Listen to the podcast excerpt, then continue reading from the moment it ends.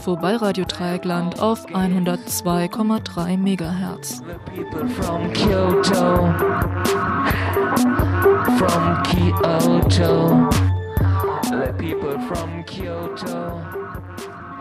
Um die Transformation der schwulen Bewegung geht es in der heutigen Kontext 21 Sendung, die wir die kommende Stunde senden werden.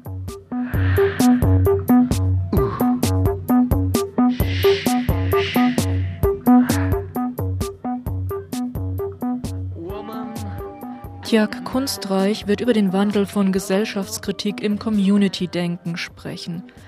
Am 14.11. letzten Jahres hielt ja Kunstreich, Redakteur der Berliner Zeitschrift Bahamas und Autor in Konkret und vielen anderen Blättern, diesen Vortrag unter dem Titel Proud to be Gay zur Kritik der Identität. Kunstreich beschreibt das Ausmaß homophober Gewalt und kritisiert die Sehnsucht nach der staatlichen Anerkennung der sogenannten Homo-Ehe. From Kyoto, the people from Kyoto, from Kyoto. Don't From Kyoto. So sad, will break.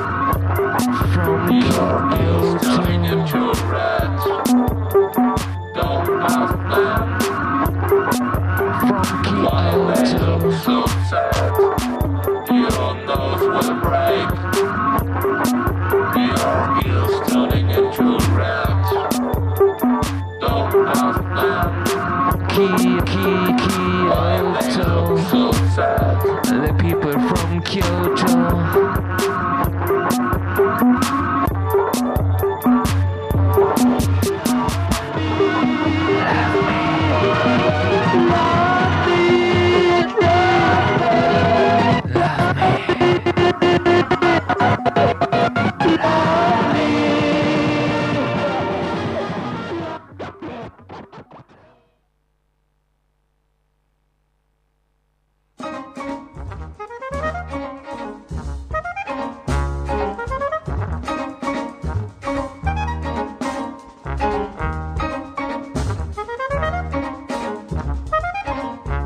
Text 21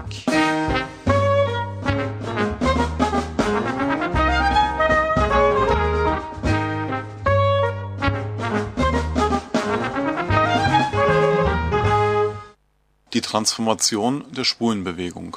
Tia Kunstreich über den Wandel von Gesellschaftskritik in Community-Denken. Eine Sendung von Café Kritik am 14. November hielt Jahr Kunstreich, Redakteur der Berliner Zeitschrift Bahamas und Autor in Konkret, Gigi und anderen Blättern, im Queerbeise des Wiener Ernst-Kirchweger-Hauses einen Vortrag unter dem Titel Proud to be Gay zur Kritik der Identität. Kunstreich beschreibt das Ausmaß homophober Gewalt und kritisiert die Sehnsucht nach der staatlichen Anerkennung der sogenannten Homo-Ehe. Er konstatiert, anhand der Untersuchung von Publikationen aus der Schwulenbewegung von Anfang und Ende der 90er Jahre die Transformation der gesellschaftskritischen Ansprüche homosexueller Aktivisten hin zu einer Affirmation der Vorgaben der Mehrheitsgesellschaft und erläutert den Zusammenhang von Community-Gedanken, Identität und Abgrenzung von anderen marginalisierten Gruppen. Wir dokumentieren im Folgenden seinen Vortrag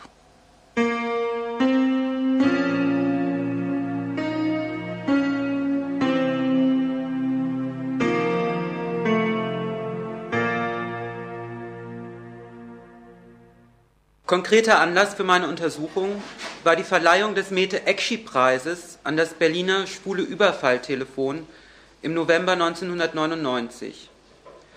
Das Überfalltelefon betreut seit 1990 schwule Männer, die Opfer von Gewalttaten geworden sind. Der Preis, der mit 2500 Mark dotiert ist, erinnert an den 1991 an den Folgen einer Auseinandersetzung zwischen Weddinger Jugendlichen gestorbenen 19-jährigen Mete Ekşi und wird vom türkischen Elternverein und der Gewerkschaft Erziehung und Wissenschaft der Deutschen Lehrergewerkschaft an antirassistische und Jugendprojekte verliehen.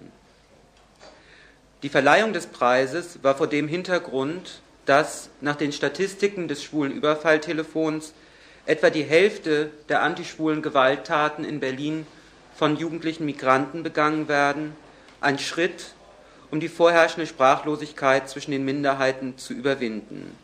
Erstmals, so war die Position einiger, anerkannte eine türkische Organisation die Arbeit des Überfalltelefons öffentlich.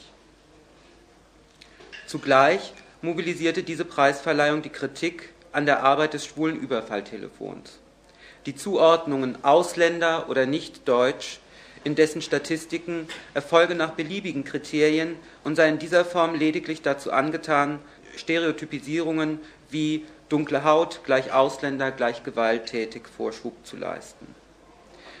Der ständige Hinweis auf die vermeintliche ethnische Herkunft der Täter blende aus, so die Kritiker, dass die Grundlage homophoben Verhaltens nicht irgendeine Herkunft, sondern die persönliche Entscheidung des Täters sei. In einer Umfrage vom November 1991 befragte der Soziologe Michael Bocho 3000 schwule Männer nach ihren Erfahrungen mit antischwuler Gewalt. 4,7 Prozent der Westdeutschen und 5,3 Prozent der Ostdeutschen gaben an, zwischen dem November 1990 und dem Zeitpunkt der Befragung, etwa ein Dreivierteljahr, wegen ihrer Homosexualität gewalttätige Übergriffe erlebt zu haben.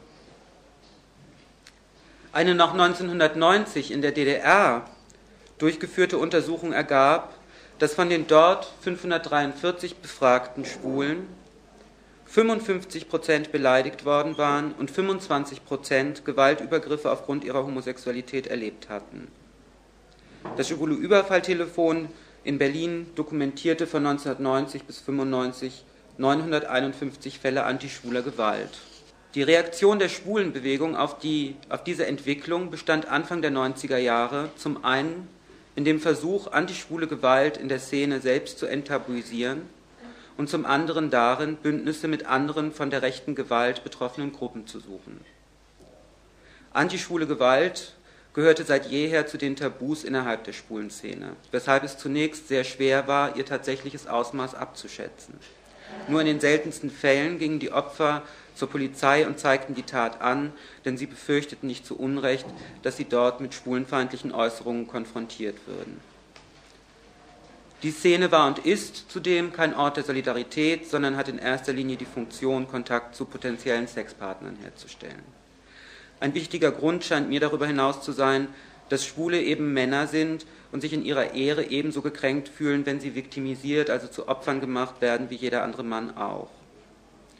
Viele der Opfer sind zudem nicht offen lebende Schwule, die Nachteile befürchten, wenn ihre Homosexualität öffentlich wird. Etwa ein Drittel der Überfälle finden in Parks und auf öffentlichen Toiletten statt, wo schwule Sexpartner suchen, mithin also an Orten, die als schmuddelig gelten.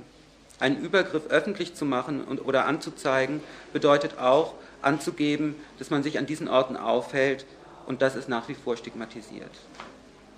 Die schwulen Überfalltelefone, die Anfang der 90er Jahre in fast allen großen deutschen Städten eingerichtet wurden, haben einen Beitrag dazu geleistet, dass diese Situation sich langsam veränderte. Immerhin gibt es mittlerweile halbwegs verlässliche Zahlen über die Übergriffe und mit Unterstützung trauen sich mehr Opfer auch Anzeige zu erstatten. Aber die Anfang der 90er Jahre befürchtete antischwule Trendwende blieb nicht nur aus, es trat das Gegenteil ein.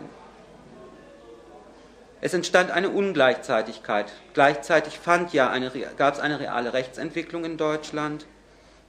Und diese Ungleichzeitigkeit führte dazu, dass viele Schwule es nicht mehr hören konnten, sie würden unterdrückt.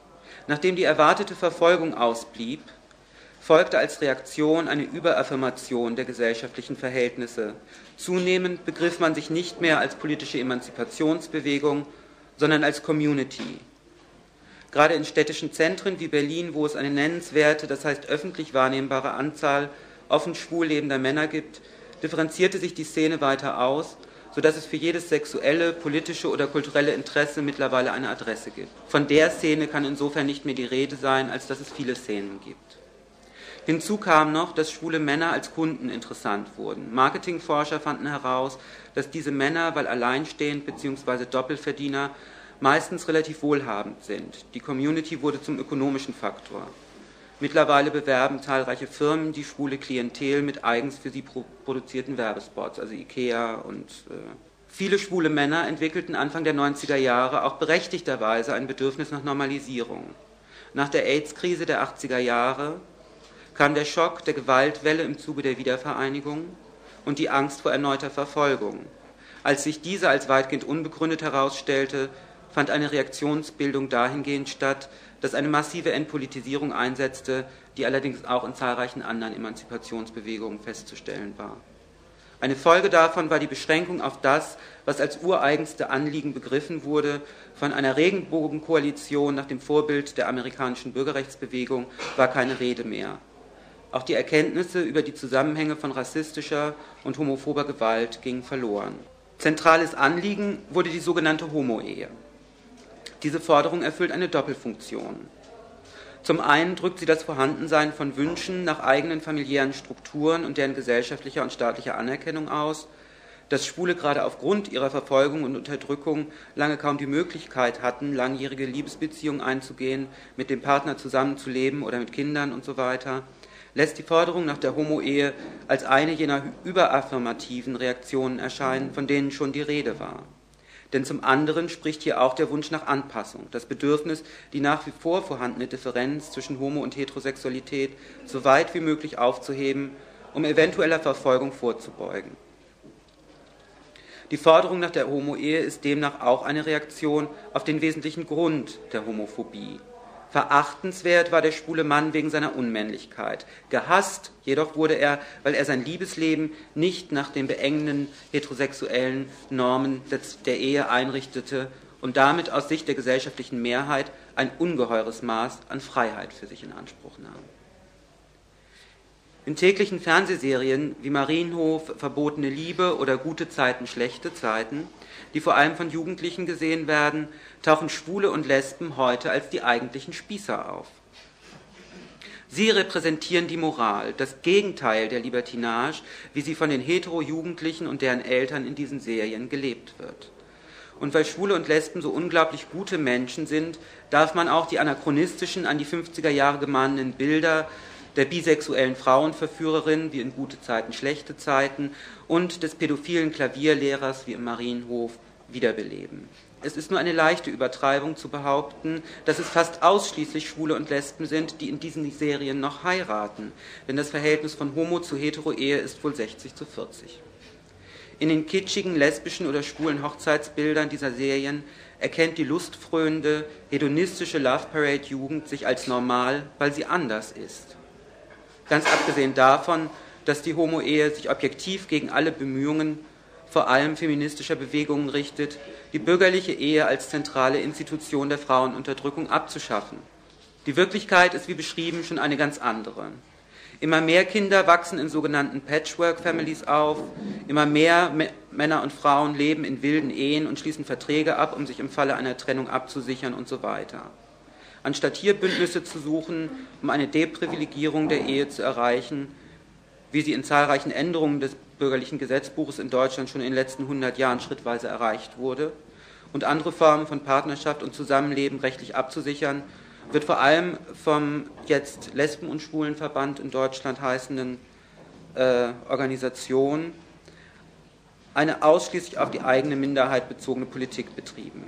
Vor dem Hintergrund ist der Kommentar zu dem Film nicht der Homosexuelle ist pervers, sondern die Situation, in der er lebt, der von Martin Dannecker 71 für diesen Rosa von Braunheim-Film geschrieben wurde, eigentlich verblüffend aktuell. Ich zitiere: Schwule wollen nicht schwul sein. Sie wollen nicht anders sein, sondern wollen so kitschig, spießig und kitschig leben wie der Durchschnittsbürger. Sie, sie sehnen sich nach einem trauten Heim, in dem sie mit einem ehrlichen und treuen Freund unauffällig ein eheähnliches Verhältnis eingehen können. Der ideale Partner muss sauber, ehrlich und natürlich sein, ein unverdorbener, frischer Junge, so lieb und verspielt wie ein Schäferhund. Da die Schwulen vom Spießer als krank und minderwertig verachtet werden, versuchen sie noch spießiger zu werden, um ihr Schuldgefühl abzutragen mit einem Übermaß an bürgerlichen Tugenden. Sie sind politisch passiv und verhalten sich konservativ als Dank dafür, dass sie nicht totgeschlagen werden. Schwule schämen sich ihrer Veranlagung, denn man hat ihnen in jahrhundertelanger christlicher Erziehung eingeprägt, was sie für Säue sind. Deshalb flüchten sie weit weg von dieser grausamen Realität in die romantische Welt des Kitsches und der Ideale. Ihre Träume sind illustrierten Träume, Träume von einem Menschen, an dessen Seite sie aus den Widrigkeiten des Alltags entlassen werden, in eine Welt, die nur aus Liebe und Romantik besteht. Schwule versuchen, die bürgerliche Ehe zu kopieren. Anstatt die, denen sie ihr ganzes Unglück verdanken, zu hassen, wäre es ihr größtes Glück, eine von Kirche und Staat erlaubte lebenslange Zweierbeziehung einzugehen.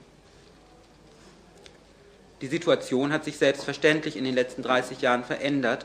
Vor allem ist, was einst gesellschaftliche Diskriminierung und Ausgrenzung war, also von außen kam, mehr und mehr internalisiert worden. Aus dem Kampf um gesellschaftliche Anerkennung wurde das Bemühen, um jeden Preis geliebt zu werden. Das Zitat von Dannecker macht deutlich, wie wenig sich subjektiv für schwule Männer geändert hat. Mehr und mehr geht es politisch um die Konstruktion einer kollektiven Identität der Community und wo kollektive Identität geschaffen wird, ist die Abgrenzung zum anderen nicht weit. Nun läge es nahe zu vermuten, die heterosexuelle Mehrheit wäre dies andere, zumal es dafür ja gute Gründe gäbe. Umgekehrt schafft ja erst die Dominanz der heterosexuellen Identität ihr anderes die Homosexu das Homosexuelle. Weit gefehlt. Ich zitiere, niemand käme auf die Idee, Juden wegen ihres Glaubens oder Türken wegen ihrer ethnischen Herkunft das Heiraten zu verbieten, schreibt der Journalist Jürgen Binek im Gay Express. Genau das aber, schreibt er weiter, passiert Schwulen und Lesben aufgrund ihrer sexuellen Orientierung. Also, das heißt, im eigenen Land wird man als christlicher und deutscher Schwuler schlechter behandelt als die Juden und Ausländer. Interessant ist, dass sich gerade die Vertreter der Homo-Ehe mit solchen Vergleichen zum einen selbst ethnisieren, als wären Schwule und Lesben eine genuine Gruppe, in den seltensten Fällen haben allerdings Lesben und Schwule lesbische und schwule Eltern. Und obschon es über Jahrhunderte tradierte Verhaltensweisen gibt, beziehen diese sich auf heterosexuelle Rollenvorbilder. Zum anderen fällt auf, dass hier mit einem Male die Abgrenzung zu anderen Minderheiten im Vordergrund steht, von deren Solidarität man sich noch wenige Jahre zuvor Schutz versprach.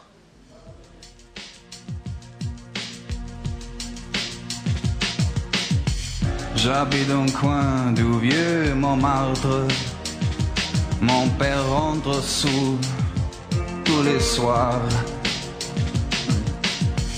Et pour nous nourrir tous les quatre, Ma pauvre mère travaille au lavoir. Moi, suis malade, je reste à ma fenêtre. Je regarde passer des gens d'ailleurs. Quand le jour vient à disparaître, il y a des choses qui font un peu peur. dans ma rue, il y a des gens qui se promènent. Je les entends chuchoter dans la nuit. Quand le vent jette au ciel sa rengaine. suis soudain réveillé par des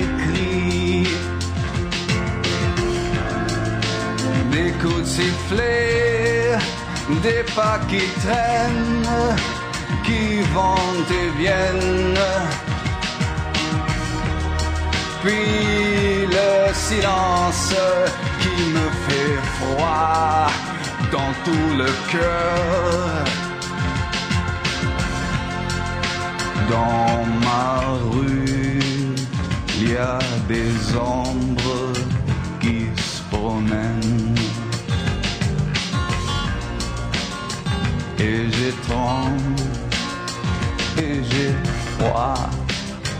et j'ai peur.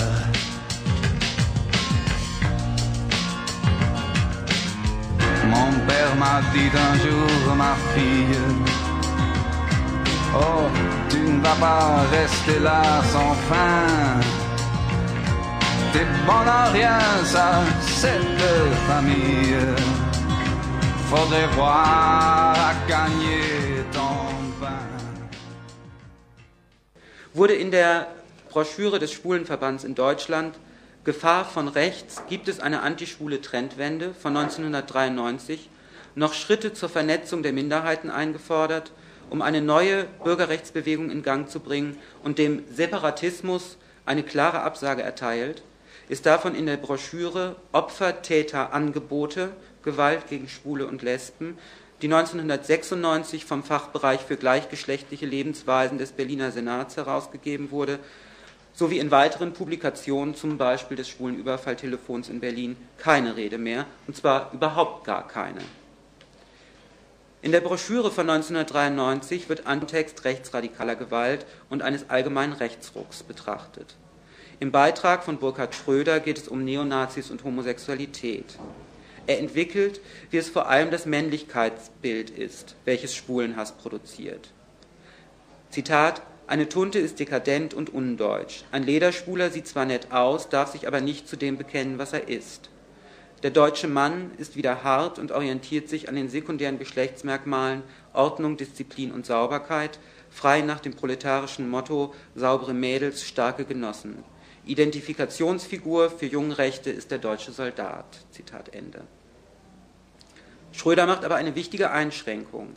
Eines der wichtigsten Erkenntnisse der Studie von Michael Bocho, die ich vorhin schon zitiert habe, ist die Feststellung, ähm, also er hat nicht nur Schwule befragt, sondern im zweiten Teil der Studie geht es dann, also hat er Heterosexuelle befragt und da ging es um das Ausmaß von Homophobie, ist die Feststellung, dass antischwule Haltungen mit der Bejahung der traditionellen Geschlechterrollen einhergeht. Wer sich für die Verschärfung des Paragraphen 218 ausspricht, ist auch dafür, den Paragraphen 175 in seiner nationalsozialistischen Fassung beizubehalten. Das ist also, das wurde sozusagen durch Korrelation in dieser äh, festgestellt, nicht? dass also da große Übereinstimmungen bestehen. Deshalb auch die Faszination, jetzt geht es weiter mit Schröder, deshalb auch die Faszination des schwulen Klatschens bei jugendlichen Streetgangs. Die Täter sind weniger die überzeugten Nazis, sondern ordentliche und ansonsten normale Männer zwischen 15 und 25 Jahren, die auch mal älteren Damen über die Straße helfen. Wer noch nicht weiß, was ein ordentlicher Hetero ist, stellt das fest, indem er auf die einprügelt, die ihn verunsichern, ob er auch wirklich der herrschenden Norm entspricht. Wer nicht die geringste Ahnung hat, was deutsche Kultur ist oder sein soll, schreit am lautesten, dass er stolz drauf ist. Ein Drittel derjenigen, die Schwule klatschen, sind sein. Zitat Ende. Antischwule Gewalt wird von Schröder unabhängig von den jeweiligen Tätern als ein Teil rechter Gewalt bewertet, als Ausdruck gesellschaftlicher Verhältnisse, ohne die Täter, wer sie auch seien, dadurch zu entlasten. Insgesamt plädieren die Autoren der 93er Broschüre dafür, gesellschaftlich anzusetzen und verorten die Schwulenfeindschaft, die Homophobie, wie man damals so schön sagte, in der Mitte der Gesellschaft und nicht an ihren Rändern. Ganz anders die Broschüre von 1996. Hier werden Täter und Opfer in den Mittelpunkt gestellt, ohne den gesellschaftlichen Kontext tatsächlich zu würdigen. Zwar beschäftigt sich ein Text mit der rechtlichen Benachteiligung von Schwulen und Lesben, ansonsten findet im Zusammenhang mit der tätlichen Gewalt eine Subjektivierung statt, die lediglich auf die Täter zielt. So gewinnt dann statistisches Material eine größere Bedeutung als die politische Bewertung. Festzustellen ist auch, dass ein Professionalisierungsschub stattgefunden haben muss. 1993 waren die Autoren der Broschüre Historiker und Journalisten und 96 sind die Autorinnen Soziologen, Sozialarbeiterinnen und andere, also Leute, die in diesen entsprechenden Projekten arbeiten. Im Gegensatz zur 93er Broschüre, die sich an eine politische Öffentlichkeit wendet, richtet sich der Rieder von 96 an alle Interessierten, die entweder selbst von antihomosexueller Gewalt bedroht sind, die in Anti-Gewalt-Projekten den Opfern Hilfe leisten oder die mit deutschen und ausländischen Jugendlichen und jungen Heranwachsenden im sozialpädagogischen Bereich gewaltpräventiv arbeiten. Wenige Zeilen später wird ein Hinweis darauf gegeben, weshalb hier die Unterscheidung zwischen deutschen und ausländischen Jugendlichen und Heranwachsenden gemacht wird. Die Broschüre diene dazu, heißt es, gesellschaftliche Normen und Werte bewusst zu, bewusst zu machen und zu hinterfragen. Und in diesem Zusammenhang solle erklärt werden, warum die von uns geforderte Akzeptanz gegenüber Lesben und Schwulen ausländischen Jugendlichen Probleme bereitet. Von Skinheads oder Neonazis ist überhaupt nicht mehr die Rede. Hintergrund der besonderen Berücksichtigung ausländischer Jugendlicher, gemeint sind wahrscheinlich in erster Linie Jugendliche nicht deutscher Herkunft, gerade in Berlin haben viele dieser Jugendlichen einen deutschen Pass, ist die vom Berliner schwulen Überfalltelefon getroffene Feststellung, dass der Anteil dieser Jugendlichen unter den Tätern von etwa einem Drittel in den Anfangsjahren, also wie der Schröder auch berichtet, so in den ersten 90er Jahren, ab Mitte der 90er Jahre auf etwa die Hälfte anstieg. Diese Zahlen, das sind immer halt die Zahlen aus diesen Statistiken von dem Überfalltelefon, blieben weitgehend konstant, wie auch insgesamt die Zahl der beim schwulen Überfalltelefon gemeldeten Fälle.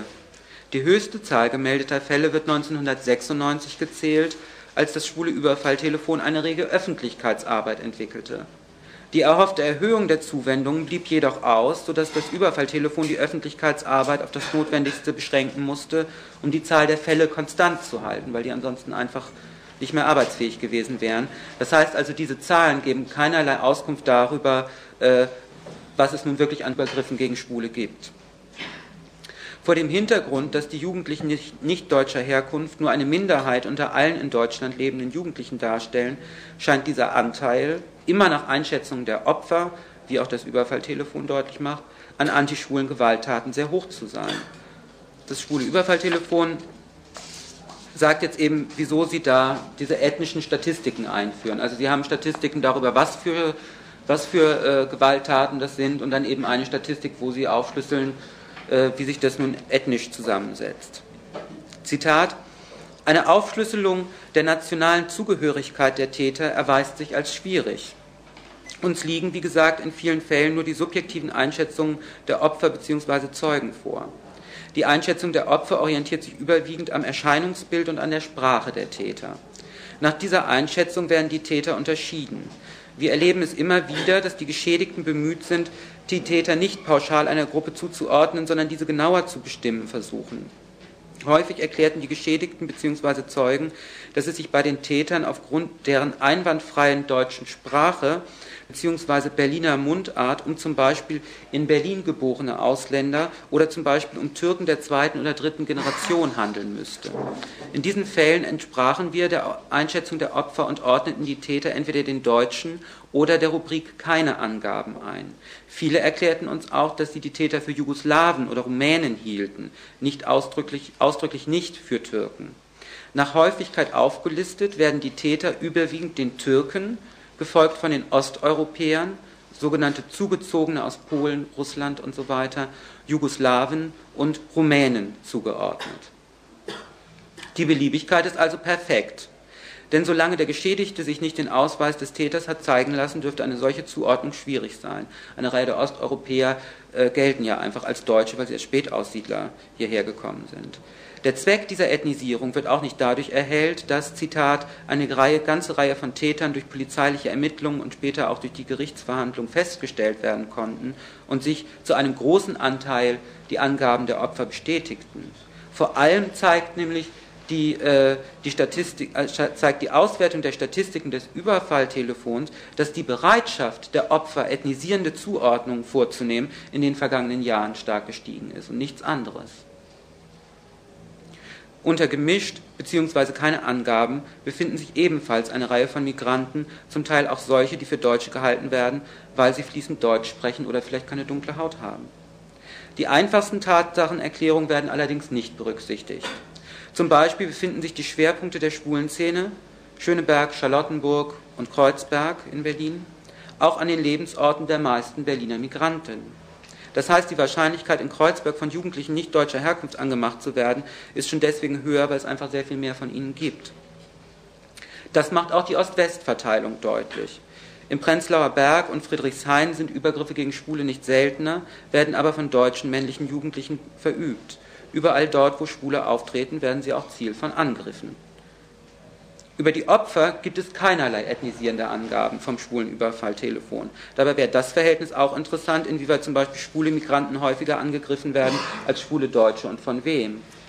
Die Einseitigkeit der Betrachtung lässt ebenfalls darauf schließen, dass hier ein bestimmtes Interesse bedient werden soll. Das, wie die Autoren dieser Broschüre, dieses Readers äh, von 96 betonen, die Toleranz gegenüber Lesben und schwulen ausländischen Jugendlichen in Deutschland Probleme bereitet, ist durch nichts anderes belegt als durch eben diese Statistik des schwulen Überfalltelefons. Die Statistik bedient das Bild vom jugendlichen Migranten, der mit übertrieben männlichem Gehabe und sexistischen Sprüchen durch die Gegend rennt. Dieses Bild aber trifft auf die fast die gesamte männliche Jugend in Deutschland zu.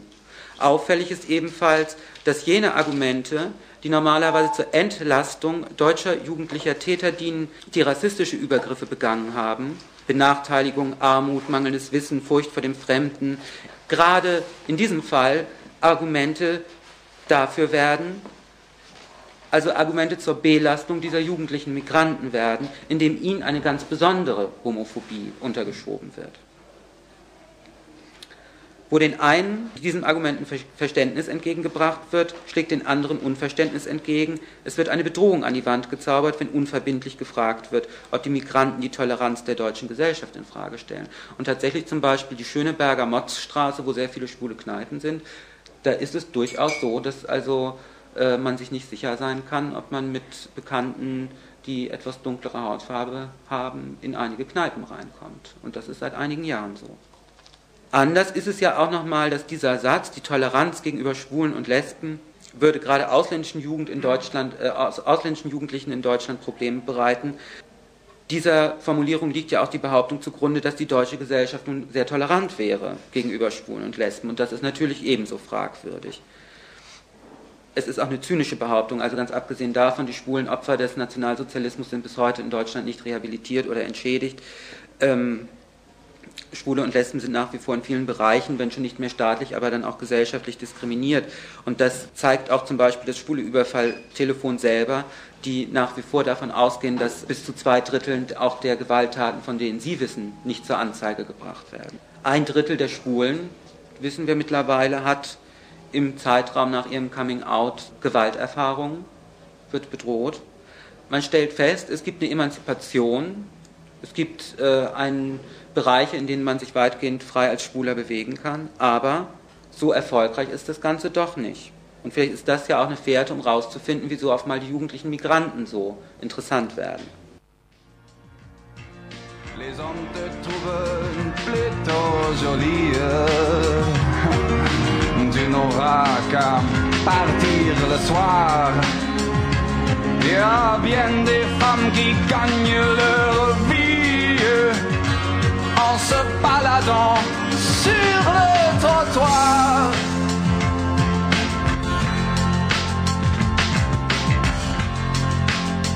Dans ma rue, il y a des femmes qui se promènent.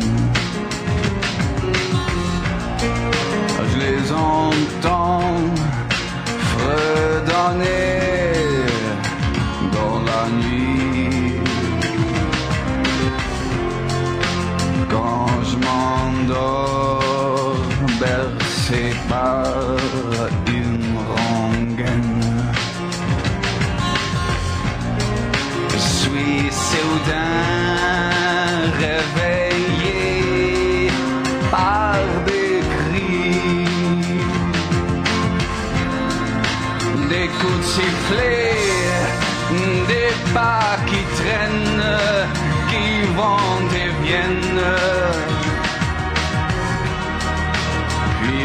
silence qui me fait froid dans tout le cœur.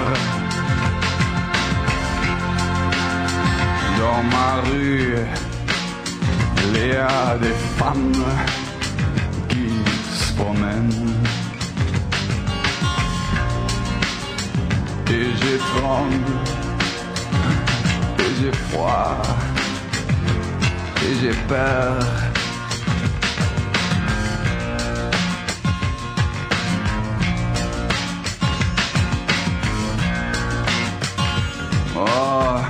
Depuis des semaines et des semaines, j'ai plus de maison, j'ai plus d'argent. Je ne sais pas comment les autres s'y prennent, mais j'ai pas pu trouver de clients. Je demande de l'homme aux gens qui passent un morceau de pain, j'ai pourtant pas beaucoup de lâche. Maintenant, c'est moi qui leur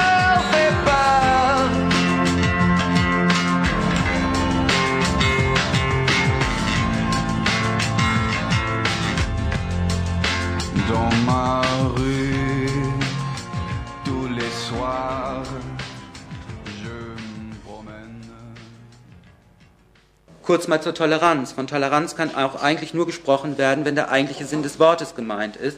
Toleranz heißt nicht Anerkennung und heißt nicht Akzeptanz, sondern Duldung und setzt schon das Verhältnis von Mehrheit und Minderheit voraus, indem die Mehrheit der Minderheit ihre Existenz gewährt. Sie erkennt aber eben sie nicht in ihrer Differenz an. Toleranz ist jene, jene zweischneidige Sache, die den deutschen Juden einst um den Preis der Assimilation ihre Emanzipation zu Staatsbürgern ermöglichte, aber auch den Antisemiten den Raum gab, gegen die jüdische Weltverschwörung zu agitieren. Eine weit verbreitete Judenfeindschaft, die die Juden zum anderen machte, war in Wahrheit die Voraussetzung, um überhaupt von Toleranz reden zu müssen. Ebenso ist es bei Schwulen und Lesben. Gäbe es die Homophobie nicht, Toleranz wäre überflüssig. Die ethnisierende Unterscheidung der Tätergruppen führt nicht zu den Motiven der Täter, weil die sich kaum unterscheiden. Also da gibt es auch Untersuchungen mittlerweile drüber, die Motive der Täter, ob die deutsch oder sonst was sind, das ist äh, relativ äh, gleich. Sondern sie führt zur Stigmatisierung. Der Zweck scheint mir in erster Linie darum zu liegen, dass antischwule Gewalt von den Betroffenen selbst als ein Problem nicht der Gesellschaft, sondern ihrer Ränder wahrgenommen wird. Und das ist auch interessant. In einem Reader, das das schwule Überfalltelefon rausgebracht hat, wird, wird aus einer Untersuchung, die sich genau mit dieser Frage beschäftigt, äh, äh, wie es zu äh, homophober Gewalt kommt. Und das ist also klar, klar ist und bestritten ist, es ist eine, Jugend, eine, Form von Jugendgewalt und so. Ähm, und da gibt es halt mehrere Untersuchungen auch mittlerweile zu. Sie zitieren hier aus einer Untersuchung, also ausgehend von der Sexualtheorie, wo man davon ausgeht, dass also äh, jeder Mensch im Grunde bisexuell ist und äh, Hetero- bzw. Homosexualität entstehen, äh, wenn der eine bzw. andere Anteil verdrängt wird, also der heterosexuelle oder der homosexuelle Anteil verdrängt wird. Dann bildet sich eben sowas dann aus wie eine sexuelle Identität und dann schreibt eben der, ähm, der Manfred Edinger, der diese Untersuchung gemacht hat, die Wiederkehr der verdrängten Gefühle ist mit Angst verbunden, insbesondere wenn sie durch gesellschaftliche oder familiäre Normen abgewertet und tabuisiert werden. Nichts anderes als dieser ursprünglich von der Psychoanalyse aufgezeigte Sachverhalt ist gemeint, wenn von der latenten Homosexualität der Täter gesprochen wird. Homosexuelle und andere Minderheiten als Feindbilder aufzubauen bedeutet, eine unerwünschte Eigenschaft auf diese Gruppen zu projizieren, sie also in ihnen und nicht bei sich selbst wahrzunehmen. Selbst das wird vom schwulen Überfalltelefon zitiert, aber es wird nicht wahrgenommen, dass das in spiegelbildlicher Verkehrtheit auch bei den Schwulen geschieht, wenn sie die unerwünschten Eigenschaften bei sich selber nicht wahrnehmen wollen. Insbesondere scheint es mir hier darum zu gehen, den wirklichen Zustand der schwulen Emanzipation, dass man eben die Freiheit erreicht hat, aber feststellt, so toll ist das alles nicht. Und jene Anzeichen, die dafür sprechen könnten, dass es mit der Toleranz unter Umständen eben nicht so gut bestellt sein könnte, dass die Ursachen dafür einer konkreten Gruppe, in dem Fall den jugendlichen Migranten, angehängt werden sollen. Soll die besondere Berücksichtigung jugendlicher Migranten im Zusammenhang mit antischwuler Gewalt überhaupt einen Sinn haben, dann, weil daraus der Rückschluss auf die Mehrheitsgesellschaft gezogen werden kann. Heterosexismus ist eine Form der Bestätigung von Zugehörigkeit. Und wenn jugendliche Migranten diese Bestätigung mit antischwuler Gewalt erheischen wollen, dann deutet es darauf hin, dass diese Form der Bestätigung gesellschaftlich wenigstens ansatzweise auch akzeptiert wird. Genauso verhält es sich mit den ethnisierenden Statistiken. So oder so führt der Weg zurück zur gesellschaftlichen Mehrheit. Also auf der einen Seite die äh, Schwulen, die äh, sozusagen auf die Migranten verweisen und an den Staat appellieren, dass sie als Deutsche geschützt werden müssen. Und auf der anderen Seite eben äh, Übergriffe von Migranten, äh, wo dann ausgesagt wird, wir sind zwar nicht Deutsche, aber wir sind heterosexuell und damit eben sich der Mehrheit anheischig machen. Es ist nichts Neues daran, dass zwischen den Minderheiten ein paradoxer Kampf um gesellschaftliche Anerkennung tobt, in der die eine Minderheit der anderen nachweisen möchte, dass sie nicht den gesellschaftlichen Ansprüchen der Mehrheit genügt. Das ist nicht nur in den USA so, wo die rassistische schwarze Nation of Islam gegen Juden hetzt oder das antischwule Ressentiment einen gruseligen Konsens zwischen Black Muslims und rechtsradikalen Rassisten stiftet. Allerdings sind organisierte Bemühungen seitens von Migrantengruppen in Deutschland äh, gegen Schwule vorzugehen, also sich was was ich mit christlichen äh, Fundamentalisten in Deutschland zu verbünden und irgendwas zu machen, nicht bekannt. Und das Überfalltelefon beruft sich darauf, nur die Tatsachen wiederzuspiegeln das erklärt allerdings immer noch nicht, wieso die Migranten nur als Täter und nicht als Opfer antischwuler Gewalttaten vorkommen. Ich habe auch mit schwulen Migranten gesprochen und selbstverständlich ist da äh, die äh, Gewalterfahrung sehr viel massiver vorhanden. Zudem ist es auch so, dass es in Deutschland zunehmend mehr rechte und rechtsradikale Schwule gibt. Von vielen wird dies als Zeichen einer weitgehenden Liberalisierung gewertet, die rechte Schwule eben nicht mehr automatisch ausgrenzt. Rechte Orientierung wird, wie auch in zahlreichen Jugendstudien, auch bei den Schwulen als Lifestyle-Orientierung begriffen. Viele Schwule berichteten zum Beispiel im vergangenen Jahr, dass in einer Reihe von Schwulenkneipen im Prenzlauer Berg keine Unterschiede zwischen rechten Skinheads und schwulen Skins mehr festzustellen seien, was durchaus gefährliche Konsequenzen haben könne, wenn man sich dann an den Falschen ranmacht. Auf einer NPD-Demonstration gegen das Holocaust-Mahnmal schließlich war ein schwuler Mann zu sehen, der ein Plakat trug mit der, Auf mit der Aufschrift Nicht der Deutsche ist pervers, sondern die Situation, in der er lebt. Um den Hals ein Schild in Form eines rosa Winkels, eben dieses Zeichen, mit dem die Schwulen äh, von den Nazis in Konzentrationslagern gekennzeichnet wurde. Und darauf stand, ich schwule Sau bin gegen das Auschwitz-Denkmal. Sofort werden Assoziationen zu den Jüdinnen und Juden wach, die in den 30er Jahren mit ähnlichen Schildern Spießruten laufen mussten, an die Ballade von der Jure Marisanders, an öffentliche Erniedrigung und Demütigung. Sicherlich beabsichtigt. Hier aber sind die Deutschen die Opfer und dieser schwule Mann der auf seinen realen Opferstatus rekurriert, sagt zu seinem Volk, schaut her, ich als Vertreter einer authentischen Opfergruppe sage ebenfalls Nein zur Erinnerung an Auschwitz. Durch die Wortwahl bestätigt er, was alle denken. Heute scheint es, müssen die prospektiven Opfer nicht einmal mehr gezwungen werden, sich Schilder umzuhängen und sich die Haare zu scheren. Oft schon wurden solche Phänomene als Selbsthass gedeutet und sowohl Juden wie Schwulen und eigentlich allen Minderheiten zugeschrieben. Der Begriff des Selbsthasses ist ein Versuch, Verhaltensweisen wie diese zu erklären, die, wenn schon nicht dem einzelnen Angehörigen einer Minderheit, so doch ihrem Ganzen nicht unbeträchtlichen Schaden zufügen können. Die Reaktion auf die Entscheidung des Bundestages vom Juni 1999, das Holocaust-Mahnmal den ermordeten Jüdinnen und Juden zu widmen und so die Einzigartigkeit der Vernichtung des europäischen Judentums zu betonen, stieß aber nicht nur bei schwulen Nazis auf Ablehnung. Der schon zitierte Jürgen Bienek schrieb zum Beispiel, das Mahnmal wäre ein Monument der Ausgrenzung, weil Schwule und Angehörige anderer drittklassiger Opfergruppen sich auf dem Mahnmalgelände in bester City-Lage nicht wiederfinden können. Nicht einmal mehr die Kritik am Bundestag steht im Mittelpunkt, sondern mit antisemitischen Anspielungen heiderscher Qualität wird direkt auf die Juden gezielt. Selbstverständlich, ohne sie ausdrücklich zu nennen, aber so, dass alle verstehen, was gemeint ist.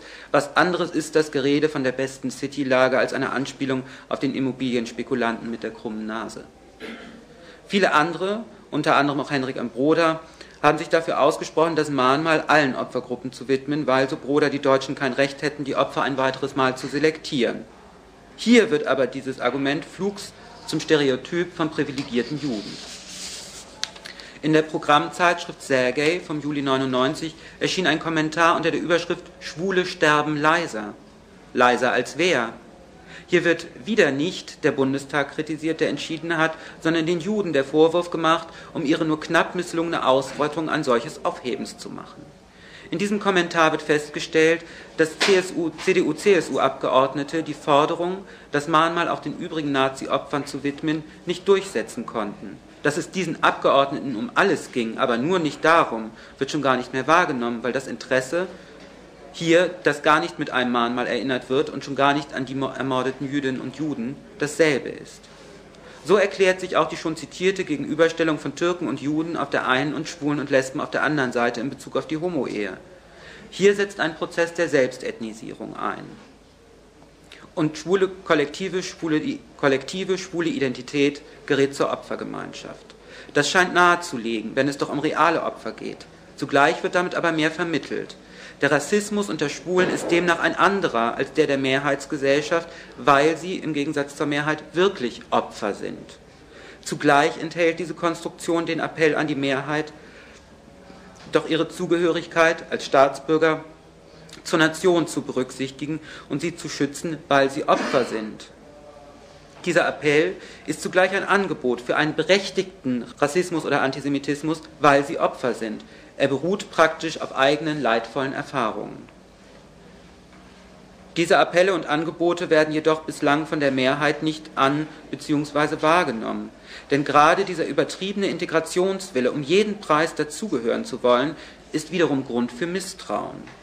Wer so aktiv um Teilhabe bemüht ist, hat etwas zu verbergen, so die gnadenlose Logik der Mehrheitsgesellschaft. Das Misstrauen ist Teil des Assimilationsparadoxes.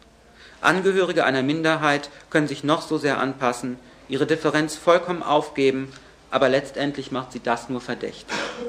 Antisemitische Ausgrenzung kann hier als Vorbild für eine Vielzahl derartiger Kollektivverdächtigungen und Verschwörungstheorien gelten.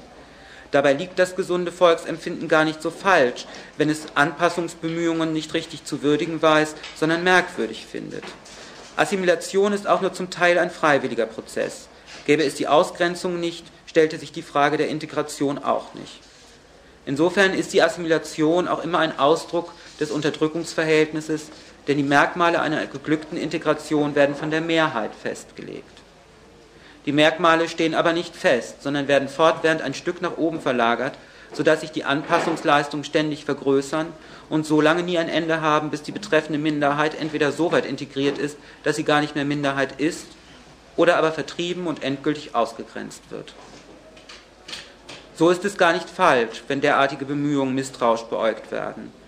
Denn so sehr sie auch die, die Mehrheitsgesellschaft zum Teil überaffirmieren, ihr also der Mehrheitsgesellschaft positive Eigenschaften zuschreiben, die diese selbst für sich nie in Anspruch nehmen würde, wohnt ihnen doch immer die Angst inne, die Situation könnte sich wieder ändern.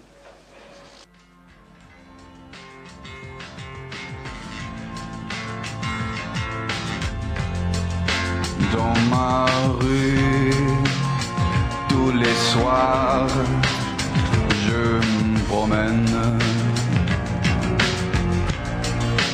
en montant sangloter dans la nuit. Quand le vent jette au ciel sa rengaine.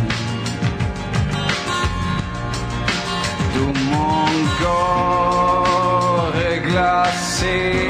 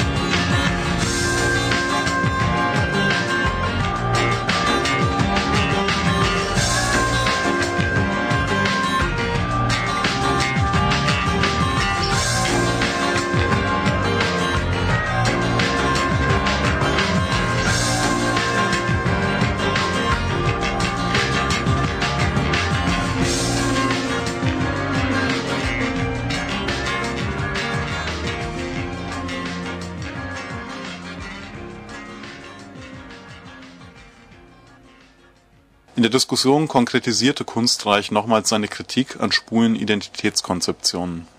Sicherlich unterscheidet sich der Rassismus sozusagen da in der schwulen Szene nicht groß von der, der Mehrheitsgesellschaft, das ist klar. Nur die Instrumentalisierung ist eine andere. Wenn Schwule sich hinstellen und sagen, wir haben hier sozusagen, wir werden real von, von, von Migranten angegriffen und deswegen sozusagen dürfen wir auch sagen, hier, das waren Türken oder so, dann hat das natürlich eine andere Legitimation als äh, sozusagen dieses, äh, die Ausländer nehmen uns die Arbeitsplätze weg oder sowas. Und damit machen sie sich sozusagen der Mehrheit anheischig. Und da denke ich, da ist ein Unterschied. Das ist halt eben der Schritt, der gegangen worden ist von der politischen Emanzipationsbewegung, von der Kritik der Gesellschaft hin zu einem, ja, hin zur Community halt, zu irgendwie was, was sich dann über, über, über Identität bestimmt. Und da ist es halt zwangsläufig so, dass es zu Abgrenzungen dieser Art kommen muss. Zumindest äh, in der deutschen Gesellschaft bleibt das nicht aus. Dann. Das ist ja überhaupt dann das Problem, wenn über Identität gesprochen wird. Ne? Wenn, wenn die Gemeinsamkeit darüber hergestellt wird, dass die Leute halt sozusagen dann, ja, in diesem Fall eben halt diese Männer schwul sind, das ist dann ihre Gemeinsamkeit und daraus wird dann ein gewisses gemeinsames Interesse. Das muss ja erstmal formuliert werden. Das muss ja erstmal konstruiert werden, wenn man so will. Also es muss ja erstmal erstmal richtig erfunden werden. Man muss sich, weil erstmal natürlich, natürlich sind die Leute, das, die, die kommen aus unterschiedlichen Klassenlagen, haben unterschiedliche Familien, haben unterschiedliche Interessen und so weiter. Also muss ja erstmal äh, ordentlich was hergezaubert werden. Es ist halt ein bezeichnender Gang der Dinge, dass tatsächlich ausgerechnet in der Situation, wo es auch tatsächlich Anfang der 90er Jahre durchaus bedrohliche Maße angenommen hat. Also es sind ja Schwule auch ermordet worden, bestialisch und so. Das wurde also nicht so ähm, in die Öffentlichkeit getragen und es gab auch eine große Angst. Die erste Reaktion war ja die zu sagen, wir kritisieren die Gesellschaft, die das irgendwie herstellt, so ein Verhältnis, dass sowas möglich wird. Dass es dann dieses Umkippen gegeben hat, nicht, was man irgendwie äh, in bürgerlichen Zeitungen sogar den Paradigmenwechsel nennt. Ne? Und das war auch wirklich, also wirklich von der, von der Kritik einer Gesellschaft hin zu einer hin zu einer Affirmation dieser Gesellschaft, also wo dann gesagt wurde, diese Gesellschaft ist so tolerant und die Toleranz wird nur von diesen Migrantenjugendlichen, nur von den ausländischen Jugendlichen in Frage gestellt. Das ist natürlich was, da wird was, da wird was fokussiert und da wird projiziert. Ne? Da findet sozusagen schon der gleiche Mechanismus statt, der auch ansonsten eben Platz hat. Ich wollte noch mal eine Bemerkung machen zu schwuler Identität oder überhaupt zu dieser ganzen Frage, weil das ähm, Identität äh, sowas wie sexuelle Identität ist ja auch eine relativ neue Sache. Also das, das gibt es ja noch nicht so lange. Es gibt ja jetzt so äh, äh, neuere Forschungen, zum Beispiel aus England, die feststellen, dass es so mit der Einführung des Kapitalismus auch auf mal sowas wie eine schwule Szene gibt. Also es gibt dann sogenannte Molly Houses, hießen die dann im 18. Jahrhundert, wo sich halt Männer getroffen haben und die dann auch in Frauenkleidern, die haben dann auch so Bälle gemacht, Tundenbälle und sowas. Also das ist alles schon ein paar hundert Jahre alt, ne, was da so veranstaltet wird meistens. Was interessant ist, ist tatsächlich, die wurden kriminalisiert und die wurden auch gehängt und so weiter dann. Es gab die Gesellschaft zur Rettung der, äh, zur Rettung der Sitten, die dann also da Spitzel eingeschleust hat und die dann Spitzelberichte geschrieben haben und so und dann wurden Razzien veranstaltet und manchmal haben die sich auch gewehrt, wenn sie davon vorher wussten und so. Das ist eine sehr spannende Geschichte und einer dieser angeklagten Männer hat vor Gericht gesagt zu seiner Verteidigung, ich glaube nicht, dass es ein Verbrechen ist, meinen Körper zu meiner eigenen Lust zu benutzen.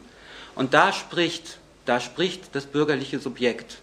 Da spricht das bürgerliche Subjekt in einer ganzen Selbstherrlichkeit, die eben damals auch noch durchaus sozusagen vor dem Hintergrund der Durchsetzungsgeschichte äh, des Kapitalverhältnisses tatsächlich eine unglaubliche Provokation dargestellt haben muss. Diese Linie, die kann man tatsächlich irgendwie über mehrere hundert Jahre dann weiterverfolgen, bis es dann irgendwie sowas gibt wie heute, wo es tatsächlich dann sozusagen eine relativ feste Form von Identität gibt, was man ja, was weiß ich, in den USA gibt es Studien darüber, dass zum Beispiel Verlaufsformen des Coming Outs wird in fünf Gruppen eingeteilt, nicht? Oder sowas. Also das äh, klingt jetzt ein bisschen absurd, aber das heißt aber auf jeden Fall, und das denke ich ist auch so, oder da weiß ich auch aus sozusagen Gesprächen mit Freunden und Freundinnen oder so, dass man einfach feststellen kann, aha, da gibt es ähnliche Erfahrungen oder gibt es unterschiedliche Erfahrungen und es gibt bestimmte Dinge, die ähnlich sind und bestimmte Dinge, die sich vielleicht unterscheiden. Aber das ist ja ein historischer Prozess, das ist ja nicht von vornherein so gewesen, sondern das hat sich tatsächlich dann auch so entwickelt. Vorher, vor der Durchsetzung des Kapitalverhältnisses, gab es Homosexualität als solche nicht. Es gab, den, es gab die Sodomie, Das war aber nicht eine Eigenschaft der Person, das war ein Vergehen. Das war wie Hexerei oder ähnliches, das war ein, ein Teufelswerk, ein Vergehen, aber hat eben nicht sozusagen, galt nicht der ganzen Person. Das war nicht die ganze Person verdorben in dem Moment, sondern die hat ein Vergehen begangen wie ein Diebstahl oder ein Mord, wenn sie äh, mit einem Mann im Bett lag. Dann erst mit der Durchsetzung des Kapitalverhältnisses kam es sozusagen tatsächlich zu einer zu einer homosexuellen Identität, also zu dem, was wir ja heute so, so, so nennen. Also diese englischen Studien, das sind so Renaissanceforscher, die, die beschäftigen sich nicht mit, dem, äh, nicht mit dem Kapitalismus, die stehen davor und wundern sich immer, wieso es auf mal im, im, im 16., äh, also im 17., 18. Jahrhundert auf mal Schwule gibt. Auf der einen Seite es, geht es mir so, dass ich zum Beispiel glaube, dass sozusagen also eigentlich die gesellschaftlichen Verhältnisse auch schon ausreichen, um jede Form von Identität im Moment zu dekonstruieren tatsächlich es ja so ist, dass die äh, Frage des Changierens und eben der Dekonstruktion und so, das wird ja auch theoretisch äh, breit verhandelt. Ähm, ich glaube, dass das ein äh, Wiedergänger sozusagen einer Wirklichkeit ist, in der tatsächlich natürlich auch ähm, die Leute, die äh, unter äh, heutigen Bedingungen leben, ähm, schlicht und ergreifend immer mehr aufs Überleben reduziert werden und sozusagen sich das, was sie erleben, in irgendeiner Form wahnhaft zurechtdeuten müssen und dann ist das, glaube ich, mit der Identität eine zweitrangige Angelegenheit. Also das ist die eine Sache. Also notwendig finde ich nach wie vor eine Kritik der Gesellschaft von ihren Rändern her. In dem Moment, wo man als Minderheit konstruiert ist, sozusagen das auch anzunehmen und zu sagen, so. Ich äh, kann nicht sagen, irgendwie für oder gegen Identitätspolitik, also ich bin da auch irgendwie auch weit entfernt davon, irgendwie da politisch jetzt in irgendeiner Form intervenieren zu wollen oder so. Ich kann da nur sagen, ich glaube, dass es ein großes Verhängnis war, von einer Gesellschaftskritik äh, runterzugehen und eben zu sagen, wir brauchen ja auch was Positives in unserem Leben ähm, und deswegen halt äh, äh, denken wir uns jetzt mal aus, was eine Identität ist. Also ich meine, muss sich das vorstellen, in den USA geht es mittlerweile so weit, dass die Theorien C.G. Jungs ganz, ganz breit in der schwulen Szene rezipiert werden. Und da gibt es zwei große Tendenzen. Die einen, die glauben, es gibt das Schwulengehen. Und ja, und das ist, das ist sozusagen ihr Ansatz, eine kollektive Identität äh, zu, äh, zu konstruieren. Und die anderen sagen, das sind Archetypen, also mit C.G. Jung, nicht? Und Sachen, die aus dem Unbewussten mehr oder weniger sozusagen kollektive Prägungen sind. Und wollen eben solchermaßen dann eben so ein bisschen psychologistischer eine kollektive Identität zimmern. Und das ist tatsächlich ein Prozess von Selbstethnisierung. Da ist man dann irgendwie kurz davor, an so einem Punkt zu sagen, man ist, ähm, was weiß ich, man könnte sich einen, einen, schwul, einen schwulen Staat schaffen oder also irgendwelche irrsinnigen Geschichten. Also ich denke, man kann irgendwie nur, man kann da nur eine Gesellschaftskritik betreiben. Ich glaube, das ist der einzige Weg.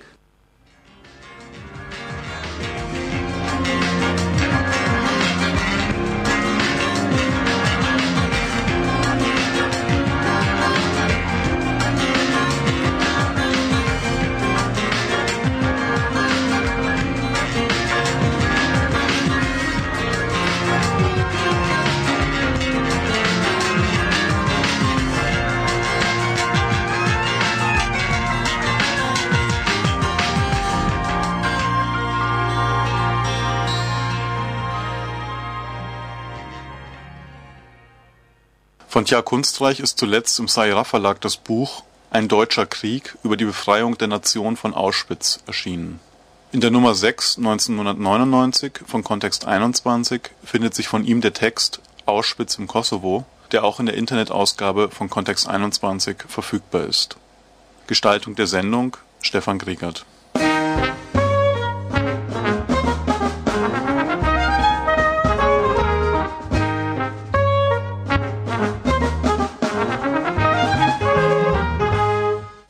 Probeabo der Zeitschrift Kontext 21, die nächsten drei Ausgaben kostenlos, unverbindlich und ohne automatische Verlängerung, kann an folgender Adresse bestellt werden: Kontext 21, Schottengasse 3a-1-4-59 A 1010 Wien. Die Internetausgabe befindet sich an der Adresse http kontext21.mediaweb